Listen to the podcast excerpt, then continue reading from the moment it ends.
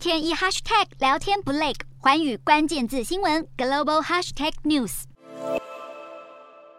美国总统拜登将可能会取消对中国进口商品的部分关税措施。中国副总理刘鹤和美国财政部长耶伦日前也展开对话，眼看川普时代的美中关税战有缓解的机会。不过，拜登政府内部对此仍有分歧，有人认为应该取消部分关税来解决国内通膨问题，也有意见表示保持关税来向中国施压。据悉，因为两方看法相左，使得拜登一直迟迟无法拍板决定，苦恼着该如何在舒缓通膨问题及制衡中国之间取得平衡。今天的国际新闻评论要来谈谈美中各自对惩罚性关税的看法，以及拜登政府左右为难的考量基准在哪，最终可能拍板决定的方案是什么？美国前总统川普执政时期展开对中国一系列反制措施，美中两大强权陆续针对经贸、外交、军事等方面进行对抗，双方关系可以说是几乎跌到谷底。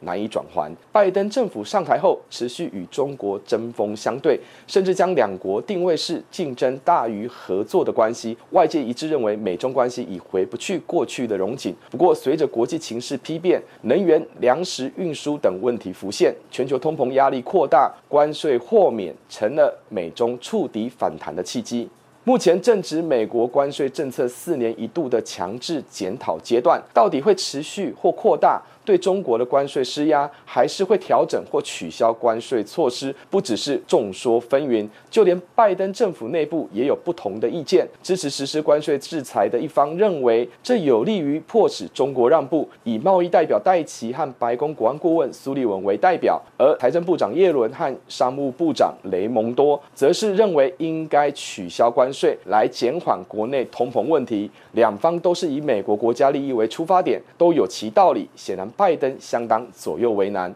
问题是，正值美国期中选举的关键时刻，拜登要挽救低迷的支持率，恐怕需要周全的考量。一方面，如果一再持续关税制裁，国内通膨压力高居不下，势必会影响消费市场；另一方面，如果取消关税措施，将可能会有激怒工会的风险，尤其是影响国内就业机会。拜登的决定不仅会影响美国的对中政策，也会冲击民主党在期中选举的表现，甚至攸关三年后的连任。大局牵一发动全身，这也是拜登陷入长考的主因。从政府决策模式来看，无论是解决国内通膨压力，或是保护国内劳工就业机会，甚至是保有压制中国的经贸杠杆，拜登政府都无法偏废。换句话说，拜登最理性的做法，就是在支持与反对之间取得平衡点，寻找出符合美国国家利益和有利于个人及政党的最大公约数。那么，拜登最后公布的决策，绝对不会是非黑即白的零和判断。更重要的是，必须针对不同类型的中国进口商品采取差别对待。